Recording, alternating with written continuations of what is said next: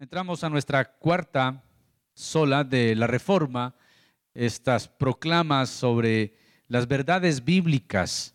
Hoy es nuestra cuarta sola y hoy hablaremos de la sola gracia, la gracia de Dios. ¿De qué hablaremos hoy? Puestos en pie, puede abrir la Biblia en Efesios capítulo 2, por favor, versículos del 1 hasta el versículo 10 leeremos este texto bíblico de Efesios 2, 1 al 10. Si no tiene impedimento físico, le ruego estar de pie. Y leeremos así la palabra de Dios. Dice la Biblia, Efesios 2, 1. Y Él os dio vida a vosotros, cuando estabais muertos en vuestros delitos y pecados en los cuales anduvisteis en otro tiempo, siguiendo la corriente de este mundo, conforme al príncipe de la potestad del aire, el espíritu que ahora opera en los hijos de desobediencia, entre los cuales también todos nosotros vivimos en otro tiempo, en los deseos de nuestra carne, haciendo la voluntad de la carne y de los pensamientos y éramos por naturaleza hijos de ira, lo mismo que los demás. Pero Dios, que es rico en misericordia, por su gran amor con que nos amó, aun estando nosotros muertos en pecados, nos dio vida juntamente con Cristo. Por gracia sois salvos.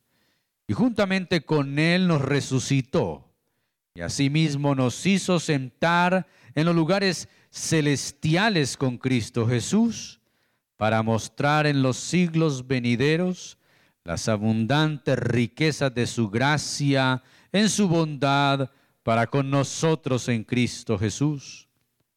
Porque por esta gracia sois, porque por gracia sois salvos por medio de la fe. Y esto no de vosotros, pues es don de Dios no por obras para que nadie se gloríe, porque somos hechura suya, creados en Cristo Jesús para buenas obras, las cuales Dios preparó de antemano para que anduviésemos en ellas. Oramos al Señor. Muy agradecidos esta mañana, buen Padre, por tus bondades. Gracias por tus cuidados y tu fidelidad. Gracias porque nos has llamado tu pueblo. Antes no éramos pueblo, pero hoy por tu favor nos has llamado a ser tu pueblo. Te bendigo y te agradezco por la vida de cada uno de mis hermanos en este lugar, por sus familias, por sus hogares, ahora reunidos como parte de tu pueblo, porque tu pueblo está reunido alrededor del mundo y tu iglesia en todos los lugares que se reúne a celebrar tu nombre. Nosotros como parte de ese pueblo oramos para que tú nos hables, pedimos escuchar tu voz, rogamos que tu palabra fluya entre nosotros y que genere fe y produzca fe en nosotros, pues la fe viene por el oír y el oír por tu palabra. Llevamos todo pensamiento cautivo a la obediencia de Cristo y creemos que en este lugar está el Espíritu de Dios. Y donde está el Espíritu de Dios hay libertad. Por favor, Señor, que tu palabra se deje oír. Mi vida está en tus manos para la gloria de tu nombre, Señor. Y todos decimos, salude a la persona que está al lado suyo, atrás de usted. Dígale buen día. El Señor te bendiga.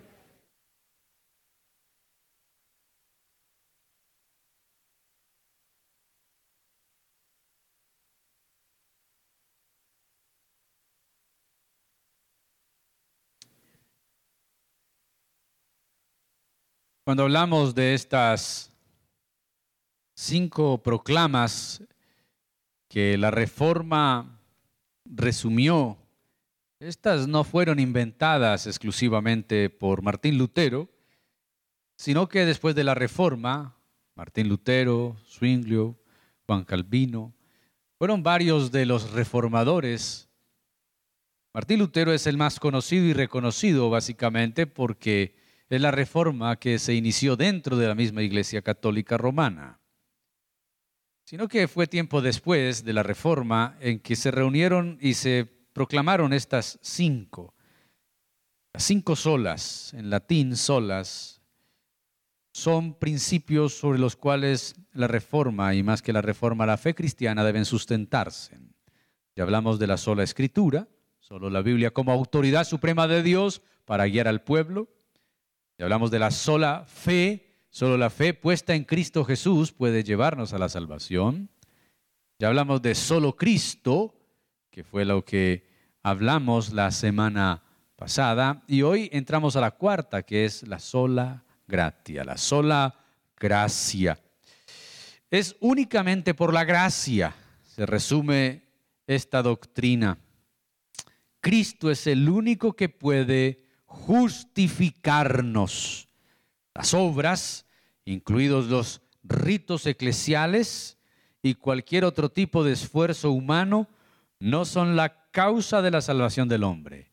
No es lo que el hombre pueda hacer lo que le lleve a la salvación, sino que es la obra de Cristo completamente por su gracia la que puede salvarnos.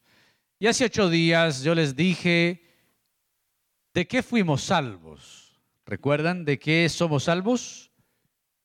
Somos salvos de la ira de Dios.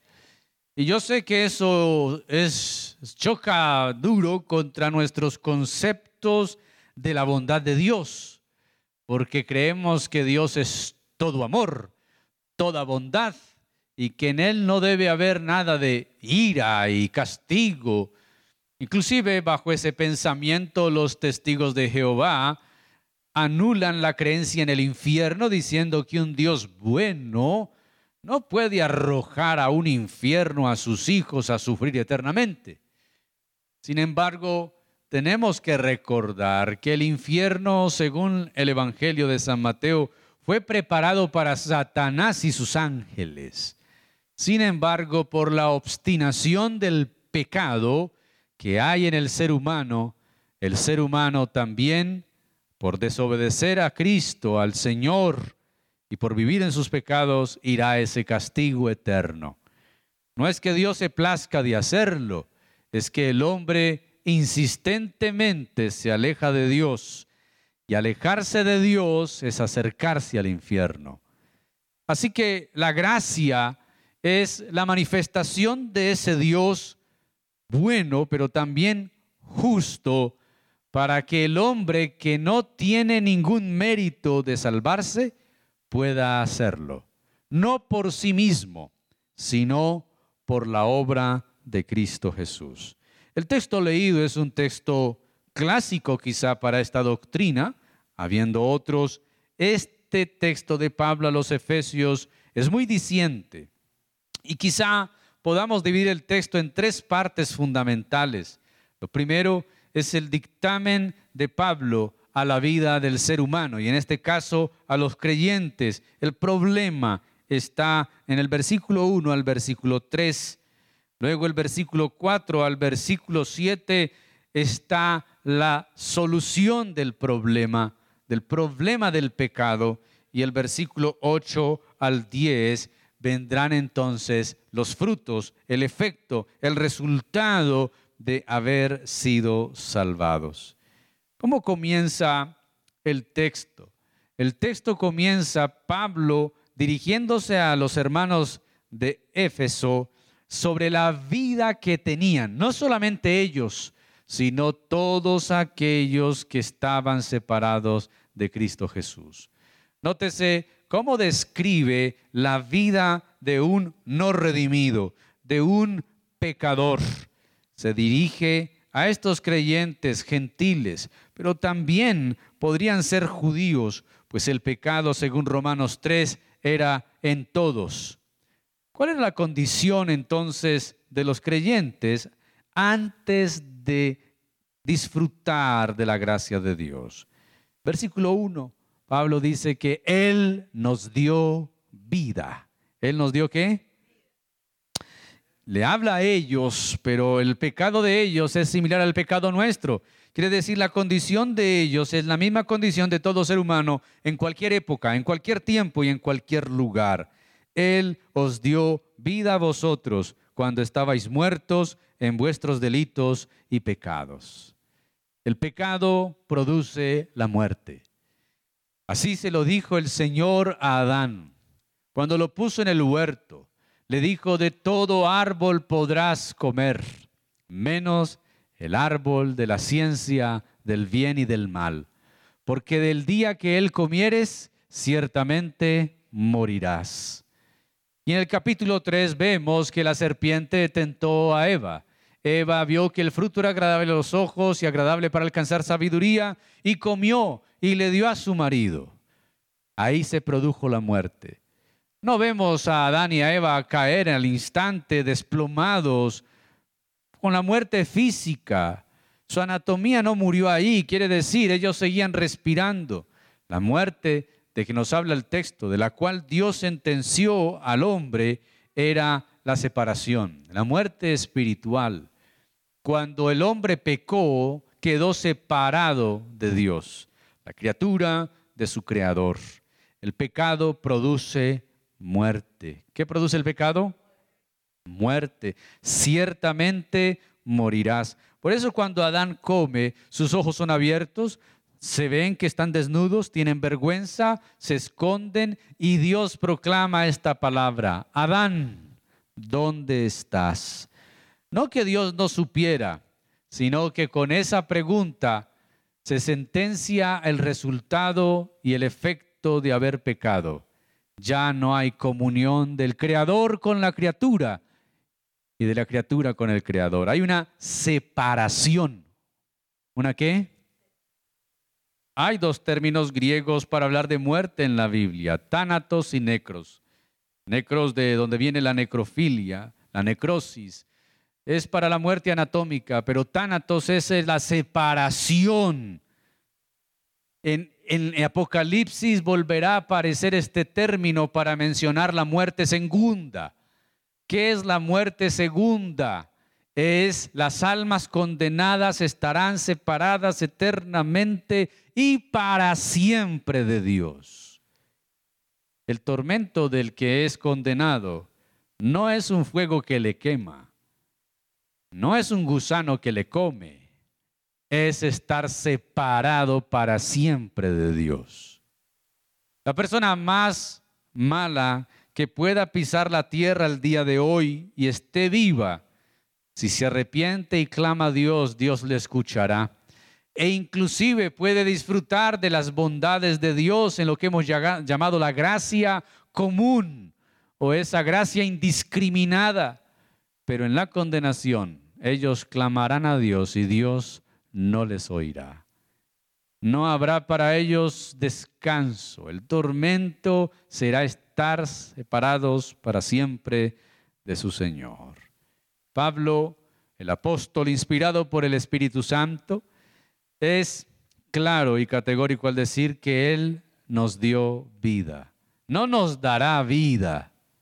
No nos dio como algo que ocurrió y ya no vuelve a ocurrir. Este es un presente de acción continua. El mismo término que utiliza Jesús en San Juan 10 mis ovejas oyen mi voz y me siguen y yo les doy vida eterna.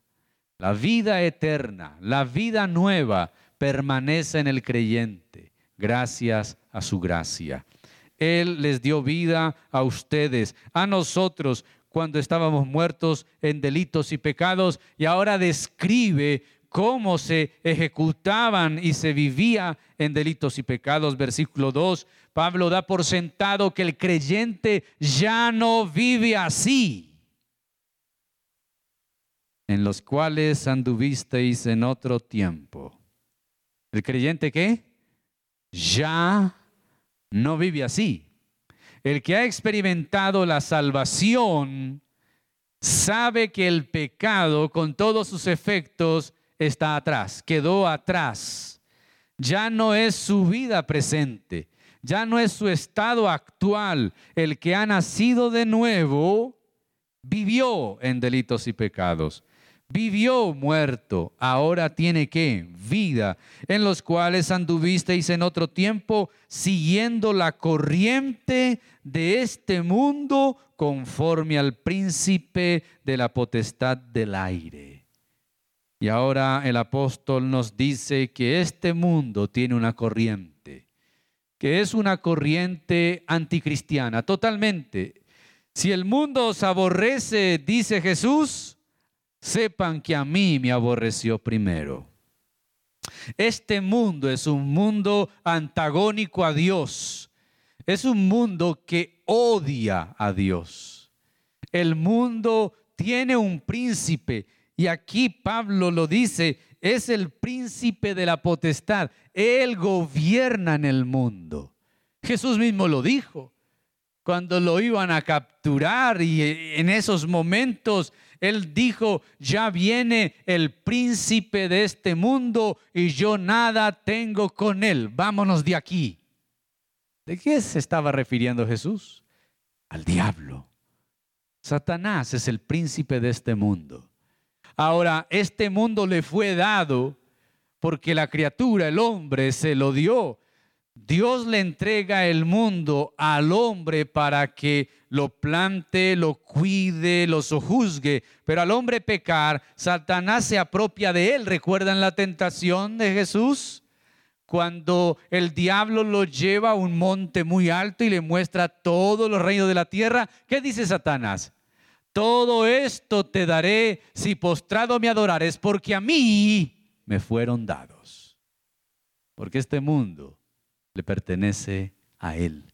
No porque lo creó, no porque lo conquistó, no porque le ganó a Dios, sino porque el hombre renunció a Él al renunciar al Creador y porque Dios mismo así lo permitió. Y aunque Él sea el príncipe de este mundo, nuestro Redentor es el Rey de los Reyes y Señor de Señores.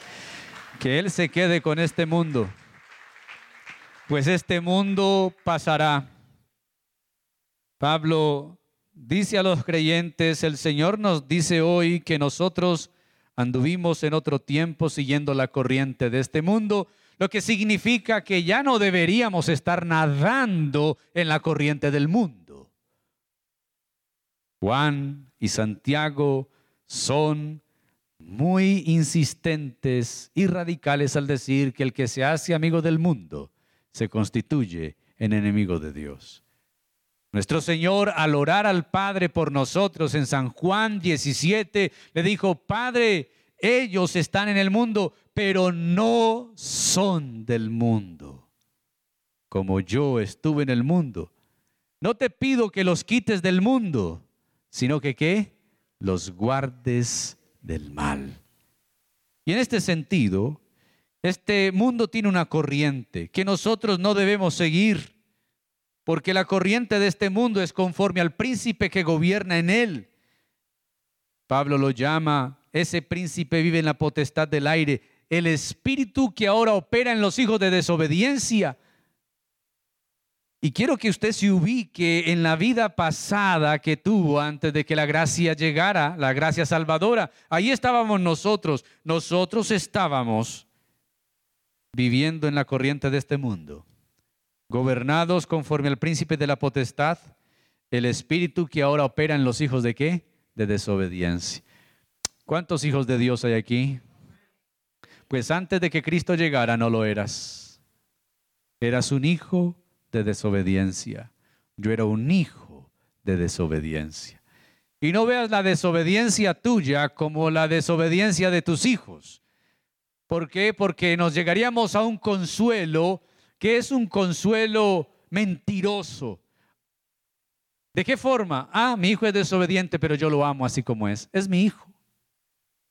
No, con Dios no es así. No significa que entonces cuando éramos desobedientes y hoy los que están en desobediencia, Dios los ame. No. Dios tiene todos los días, está irado contra el impío, dice la Biblia. Recuerden el argumento que Dios te ama a ti, pero aborrece el pecado. Es un argumento antibíblico. Dios aborrece al pecado y Dios está irado contra el pecador. Cuidado con evangelizar a la gente diciéndole Dios te ama. No, Dios está irado contigo. Porque eres un borracho, porque eres un vicioso, eres un adúltero, un fornicario, pero Cristo murió por ti para que la ira de Dios no caiga sobre ti. Nosotros evangelizamos muy tiernamente y los resultados son muy pocos, muy pobres.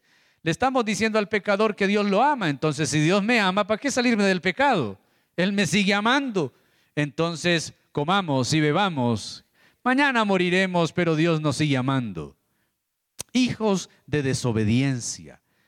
El argumento de la gente en la calle es que todos somos hijos de Dios. Pero el argumento bíblico es no. Solo los que creen en su nombre y le reciben, San Juan 1.11, esos son llamados hijos de Dios. Pero los demás, según este texto, son llamados hijos de desobediencia. El versículo 3, Pablo nos ubica, que ahí estábamos nosotros, entre los cuales también todos nosotros, ahora se incluye él, todos nosotros vivimos en otro tiempo. No podemos olvidar que éramos antes de que llegara el Salvador. Nos hemos acostumbrado tanto al amor de Dios y a su gracia que creemos que estamos aquí porque lo merecemos. No, señores. Tenemos que recordar las palabras que Dios dijo a través de Isaías. Miren a la peña de donde fueron arrancados. Miren a la cantera de donde ustedes fueron arrancados. No podemos olvidar de dónde nos sacó el Señor. Lo infelices y miserables que vivíamos antes de que la gracia nos visitara. Ah, pero antes yo vivía bien. Sí, bien perdido. Bien condenado. Haciendo, dice el apóstol Pablo, los deseos de la carne y haciendo la voluntad de la carne y de los pensamientos. Así vivíamos. Cuidado, cuidado iglesia, así vivíamos. Si usted sigue viviendo así, entonces usted no es salvo. Así vivíamos antes de ser salvos. En los deseos de la carne, en los deseos del pensamiento. Vivíamos en la corriente de este mundo, gobernados por el príncipe de la potestad. El espíritu que opera, opera porque los gobierna, los manda el espíritu que opera en los hijos de desobediencia es que ese espíritu es quien les hace vivir así. Obedecen a ese espíritu. Así vivíamos nosotros, haciendo por la voluntad de los deseos de nuestra carne y de nuestros pensamientos. Vivíamos en los deseos de la carne. Éramos por naturaleza, no por elección. ¿Éramos por qué? ¿Qué? Hijos de ira, hijos de desobediencia. ¿Por qué por naturaleza? Romanos capítulo 5. Porque la muerte entró por un hombre a este mundo. Y ahora, a causa de Adán y Eva, nuestros primeros padres, nosotros heredamos la naturaleza pecaminosa. ¿Qué heredamos? ¿Alguien aquí tiene naturaleza pecaminosa? Levante la mano. Todos deben levantar la mano. Todos tenemos una naturaleza pecaminosa. La inclinación al mal está en nosotros. Por eso necesitamos la gracia. Porque nuestra naturaleza pecaminosa no sabe hacer lo bueno delante de Dios. Más adelante se va a hablar de los postulados calvinistas. El Tulin se resume en una sigla en inglés. La depravación total del hombre. Luego, más abajo, va a hablar de la elección incondicional. Pero dentro de esos otros cinco puntos hay algo que se llama la gracia irresistible. Y me quería resistir a hablar de eso, pero como es irresistible no puedo dejar de decirlo.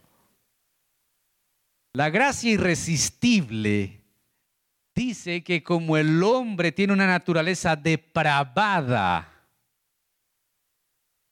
para con Dios, Quiere decir, el hombre puede ser bondadoso para con su prójimo, el hombre puede tener virtudes humanas para con otros humanos, pero en lo que se refiere de la bondad para acercarse a Dios, el hombre es incapaz.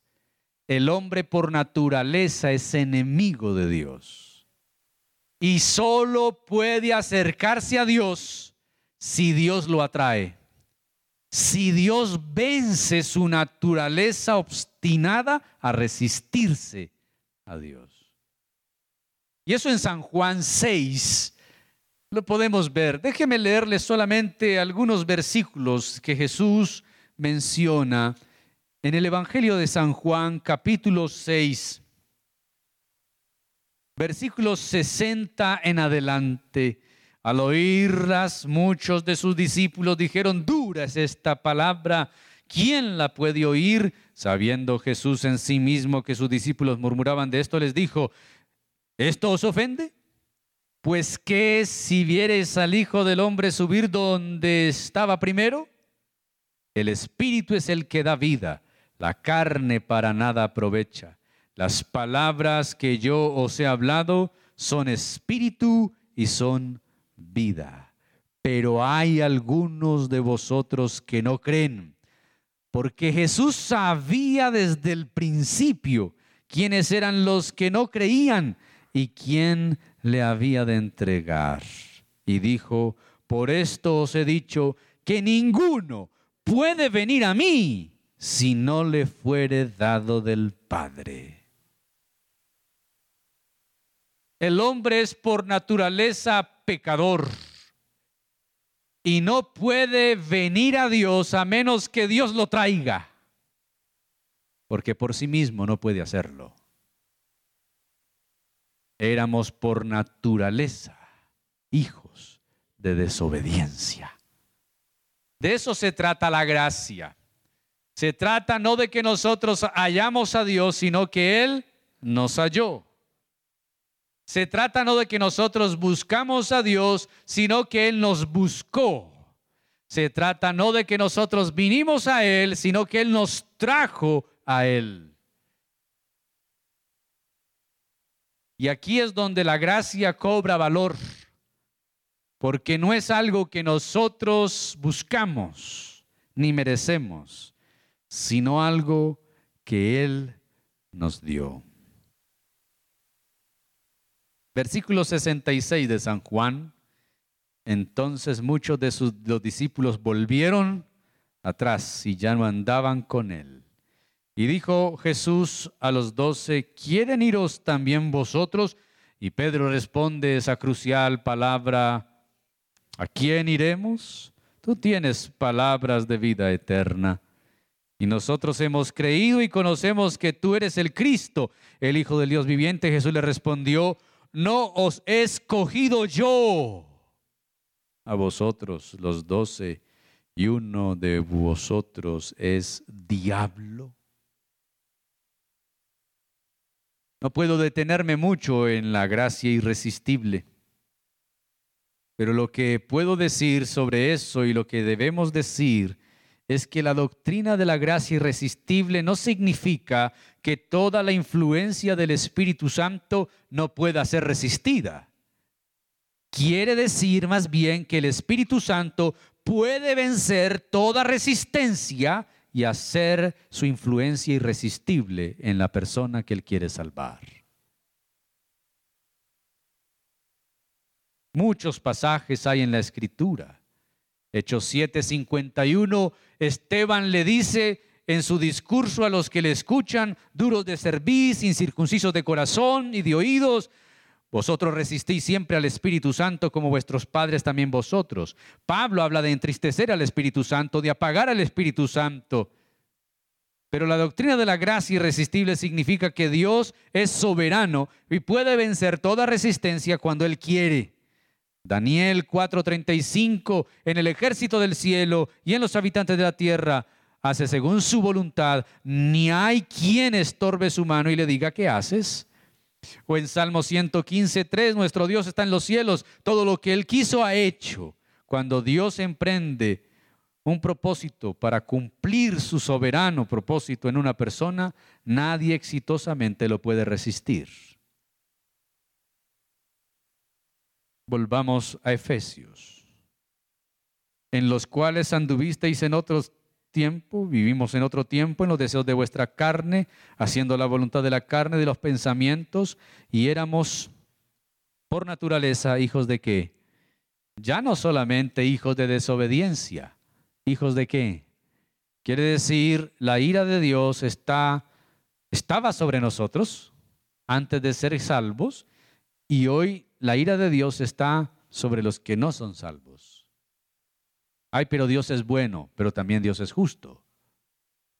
Y si a alguien se le predica el Evangelio y se resiste al Evangelio, sigue siendo hijo de desobediencia, de desobediencia y sigue siendo qué? Hijos de ira. Lo mismo que los demás éramos nosotros. Hasta este momento es la radiografía del problema. Pablo lo habla como un pasado, algo que fue, que ya no somos. Y por eso debemos dar gracias a Dios. ¿Debemos dar qué? Pasamos de ser hijos de desobediencia, pasamos de ser hijos de ira a ser hijos de Dios, adoptados, hijos de Dios, herederos del Padre y coherederos con Cristo Jesús. ¿Por qué pasamos de un estado tan terrible? ¿Por qué alguien pasa de la muerte y solamente piense en el muerto? Como Lázaro, cuatro días. ¿Y qué dijo María cuando él quiere abrir el sepulcro? Señor, no, y he de ya. Son cuatro días. Así estábamos nosotros. Delante de Dios hedíamos. Estábamos muertos. Éramos muertos vivientes, muertos en vida. Estábamos muertos en delitos y pecados. Nótese esta esto que dice Pablo, estaban muertos, delitos y pecados, hijos de desobediencia, andando en los deseos de la carne, andando conforme a la corriente de este mundo, conforme al príncipe de la potestad del mundo, eran también hijos de ira, en los deseos de la carne, de los pensamientos. Esa es la vida que teníamos sin Cristo. Versículo 4. Pero y este pero es un cambio radical. ¿Qué ocurrió? Dios intervino.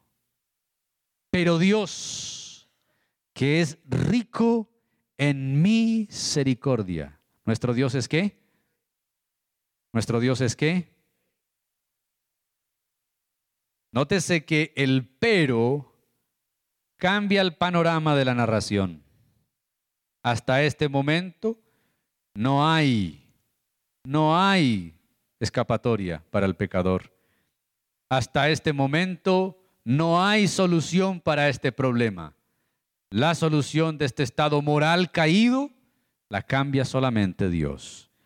Dios que es rico en misericordia. Y después de mencionar la situación triste y trágica de la humanidad, el autor Pablo cambia de tono y habla de lo que Dios ha hecho a pesar del cuadro desolador del hombre. Parece que Pablo vuelve en el versículo 4 al pensamiento que quiso iniciar comenzando el capítulo. Él os dio vida. El pensamiento que quiso iniciar una descripción de lo que Dios ha hecho para nosotros y menciona la solución divina al dilema humano. La descripción de la naturaleza de Dios, versículo 4. Dios es rico en misericordia a causa de su gran amor con que nos amó. Y Pablo introduce a Dios, quien es el sujeto del verbo principal, dio vida, del versículo 1, menciona las características de Dios, su misericordia y su amor, en contraste con lo que ofrece el hombre pecador. El hombre pecador solamente presenta muerte, ofrece corrupción, ofrece desobediencia, ira, carnalidad. Y el autor presenta a Dios como rico en misericordia. Rico en misericordia sugiere la circunstancia o razón por la cual Dios nos dio vida. Si Él no fuera rico en misericordia, no estaríamos aquí. Y desde los salmos se reconoce la misericordia de Dios cuando el salmista dijo, tú eres lento para la ira, pero grande en misericordia. ¿Qué significa la misericordia? Es la virtud que inclina el ánimo a compadecer las miserias ajenas y a tratar de aliviarlas debidamente. Eso es misericordia. Pero el atributo de Dios por el cual somos salvos no es solo su misericordia, sino su gran amor con que nos amó. San Juan 3:16. Y de tal manera amó Dios al mundo, que ha dado a quién? Para que todo aquel que en él Todos los que son salvos deben armarse del siguiente pensamiento. Mientras nosotros vivíamos en la corriente de este mundo y haciendo por naturaleza los deseos de la carne y de los pensamientos, mientras éramos hijos de ira y ofrecíamos corrupción en el pecado, Dios nos estaba amando. Dios estaba amándonos. Pero pastor se acaba de decir que no. Estoy hablando en los que han experimentado salvación. A pesar de nosotros y de lo que ofrecemos y ofrecíamos, Dios ya nos estaba amando. Por su gran amor con que nos amó, no es un amor que se da en el futuro, ni en el presente que los lectores leen es en el amor que Dios tuvo desde antes de la fundación del mundo al preparar al Cordero inmolado, que fue inmolado, como dice Apocalipsis, desde antes de la fundación del mundo. La redención ya estaba pensada por Dios desde antes de que nosotros naciéramos y que existiéramos. Ahora, ese gran amor con que nos amó, versículo 5 dice, aún estando nosotros muertos en pecados, Él nos dio vida juntamente con Cristo. Por eso podemos decir y debemos decir, Dios nos ama, no como somos, sino a pesar de lo que somos. Porque nos amó cuando estábamos en pecado, nos amó con gran amor y ese amor, aún estando nosotros muertos en esos pecados, Dios nos dio vida juntamente con quién. Y ahora entra el autor de la salvación, el autor de la justificación, por el cual la gracia es ofrecida y derramada.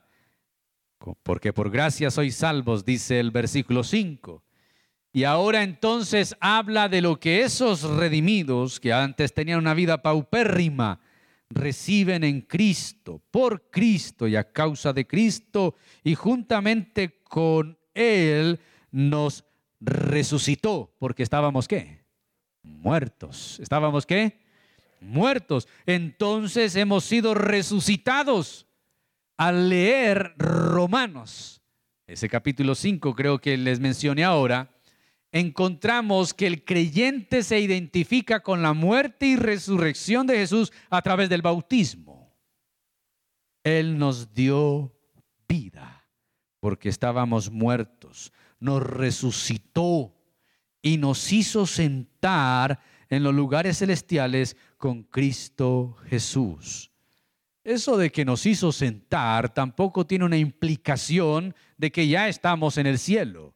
Lo que quiere decir es que Cristo es nuestro intercesor. ¿Nuestro qué?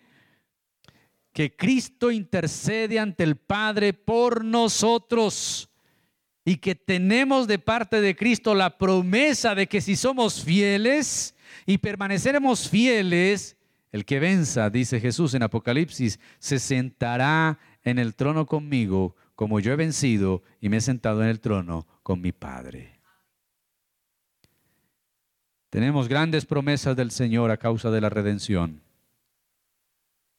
Versículo 7, para mostrar en los siglos venideros las abundantes riquezas de su gracia en su bondad para con nosotros.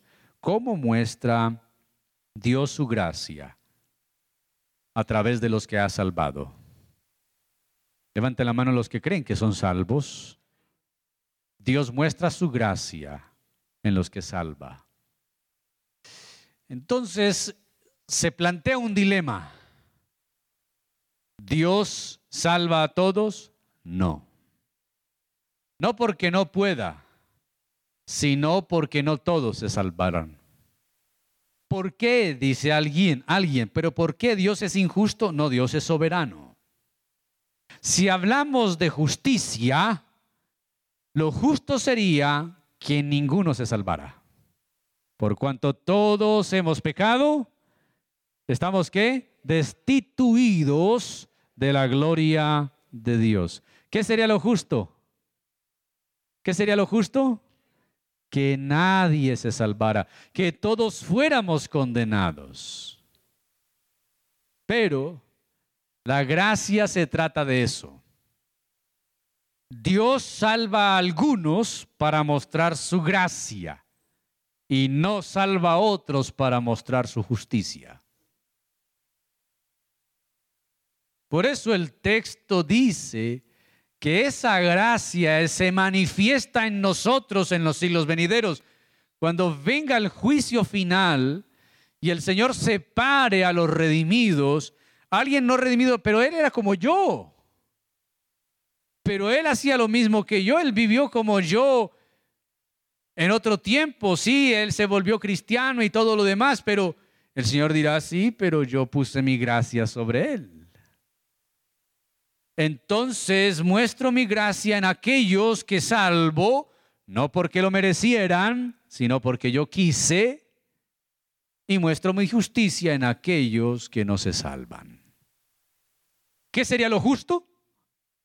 ¿Qué sería lo justo? Que nadie se salvara, que ninguno de nosotros, eso sería lo justo. ¿Quieres un Dios justo? Ninguno deberíamos salvarnos. Pero Dios muestra su gracia. ¿Qué muestra? Para mostrar en los siglos venideros las abundantes riquezas de su gracia en su bondad para con nosotros en Cristo Jesús. Su gracia es la bondad de Dios manifestada a nuestras vidas. ¿Lo merecíamos? No. ¿No lo ganamos? No. ¿Lo rifaron y nos salió el número? No. Simplemente, versículo 8 porque por gracia sois salvos. ¿Por medio de qué? La fe es la que actúa. La gracia sola no puede salvar. Se requiere la fe del pecador para que la gracia se efectúe en él. Pero tanto la fe como la gracia no vienen del hombre, provienen de Dios. Y esto no de vosotros, pues es don de Dios. Hace ocho días les dije, ¿qué es lo único que aporta el pecador para su salvación? Su pecado. Nada más. Esto significa entonces que no hay nada que usted y yo podamos hacer para abonarle puntos a nuestra salvación. No hay misa, no hay culto, no hay velón, no hay promesa pagada, no hay santo, no hay corredentor, no hay nada. Todo lo que nosotros hagamos como bueno es solamente para que Dios se manifieste en nosotros y para ser lumbreras en el mundo. Jesús dice, así alumbre vuestra luz delante de los hombres cuando vean vuestras buenas obras. ¿Debemos hacer obras? Sí. ¿Para ser salvos? No, sino porque ya lo somos. Para que se muestre al Dios que adoramos y al que servimos y en quien creemos. Esto no de nosotros. Nos han, eh, nos han dado la salvación, se nos fue dada, sentarnos en lugares celestiales con Cristo, ser llamados sus hijos después de haber pasado siendo hijos de desobediencia, de ira, después de estar muertos en delitos y pecados, de andar en la corriente de este mundo, en los pensamientos de la carne, viviendo en el desastre en que vivíamos. ahora somos aceptos delante del amado. Y esto no de nosotros. ¿Esto qué? No de nosotros. Mucho cuidado, corazón engañoso y tu mente te quiera persuadir de hacerte creer que lo que tienes y lo que recibes es meritorio, que lo mereces, eres bueno. Mucho cuidado con un pensamiento que te abrace, que diga, tú eres muy noble, eres muy bella persona, eres muy bueno. Cuando esa voz venga a tu mente, repréndela. Es el ego inflado que el diablo usa. Nosotros no somos buenos. No estoy diciendo que no hay bondad en nosotros para con los demás. Estoy diciendo que lo que tenemos y somos para con Dios no es meritorio. No hay bondad en nosotros delante de Dios. Nuestras justicias son como trapos de inmundicia. No hay nada bueno en nosotros. Pablo lo diría de otra forma. ¿Qué tenemos que no hayamos recibido? Y si lo hemos recibido, ¿por qué te glorías? Todo lo que somos y tenemos lo, lo debemos al Señor. Tenemos que agradecerlo al Señor, porque lo recibimos de Él por su gracia. Versículo 9, ¿por qué no debe ser por obras? Porque si fuera por obras, alguien podría gloriarse y llegar y decir, estoy aquí por lo que yo soy, estoy aquí por lo que yo hice, estoy aquí porque me lo gané. No es por obras. ¿No es por qué? Nos cuesta, la gracia cuesta creerla, cuesta vivirla.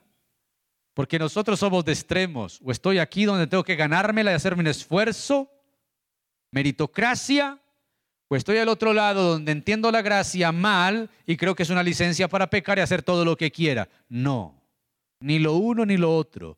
No hay meritocracia, hay gracia. Y no hay licencia para pecar. La gracia es para disfrutarla y agradecer a Dios que nos haya salvado no de nosotros, sino por Él.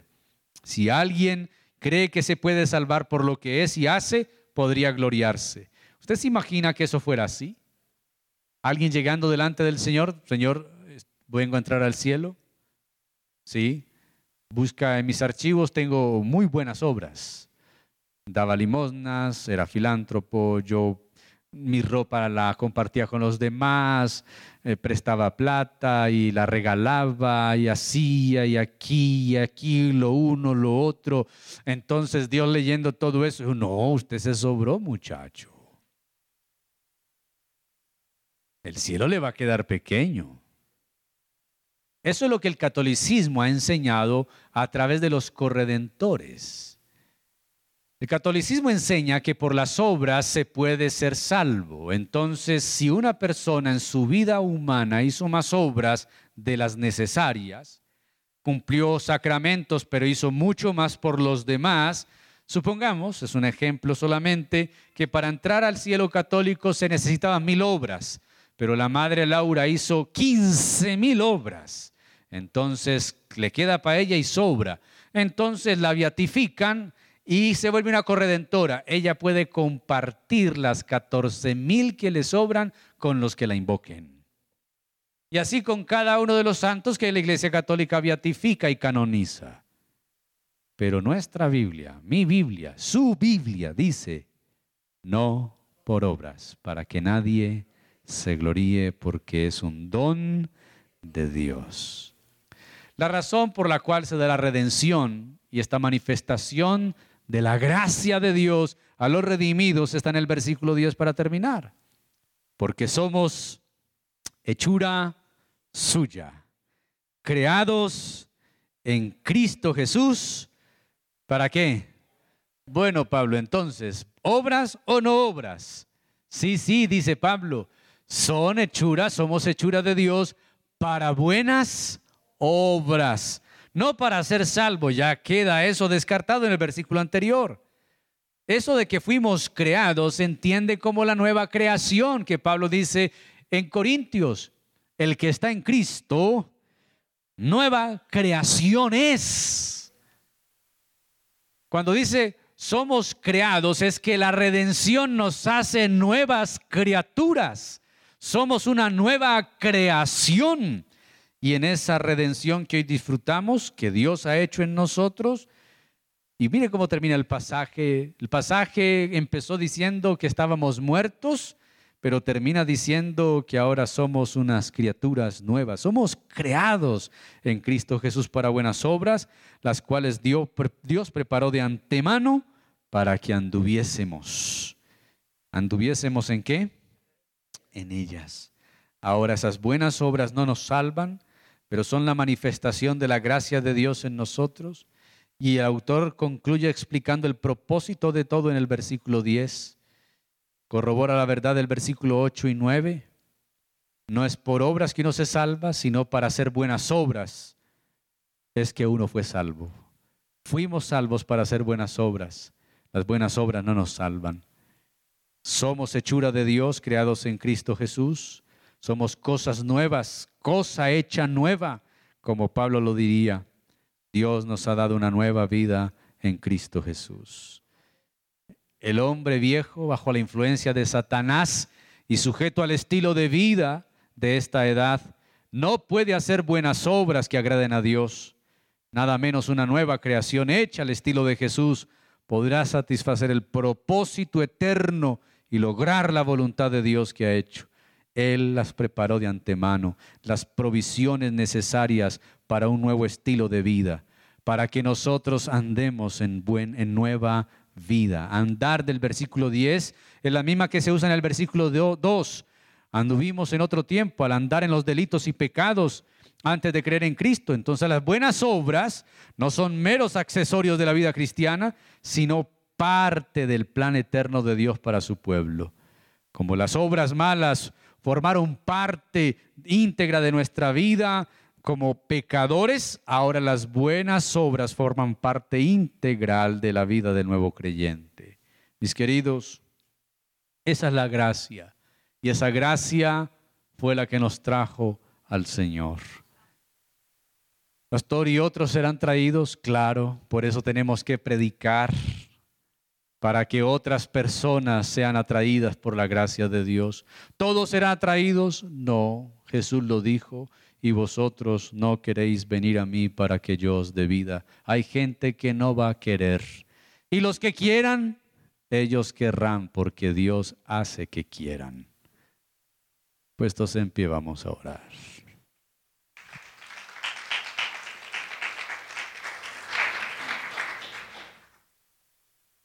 Te damos gracias por tu gracia. Ese inmerecimiento o desmerecimiento de tu bondad. No hay nada en nosotros que pueda, Señor, ser exaltado y loado y puesto en alto por nuestro propio mérito, sino que todo lo que somos y tenemos lo debemos a ti. Ayúdanos a no olvidar esta enorme verdad que si somos salvos y tenemos tu amor y la paz de, tuya en nuestro corazón, que si disfrutamos de vida nueva y vida eterna, que si gozamos de redención y de todos tus beneficios en la cruz, no es por nosotros, es por tu amor. Gracias, bondadoso Señor. Señor, no hay forma en que podamos pagar. De hecho, no nos estás pidiendo que paguemos. Pero lo único que queda en nuestro corazón y en nuestra vida es rendirte nuestros dones, talentos, tiempo y recursos. Esta vida no nos alcanzará para agradecerte lo mucho que has hecho por nosotros, pues estando muertos tú nos diste vida. Siendo desobedientes, hijos de ira, andando en la mentalidad carnal, en los pensamientos y en la corriente de este mundo, tú nos amaste. Gracias. Gracias por todo lo que eres y todo lo que haces. Ayúdanos a compartir con otros esta gracia, pues si de gracia hemos recibido, de gracia debemos dar. A ti sea la gloria y la alabanza por los siglos de los siglos. Amén y amén. El Señor les bendiga y les guarde. Bendiciones a todos. El martes les espero en nuestro tiempo de oración congregacional.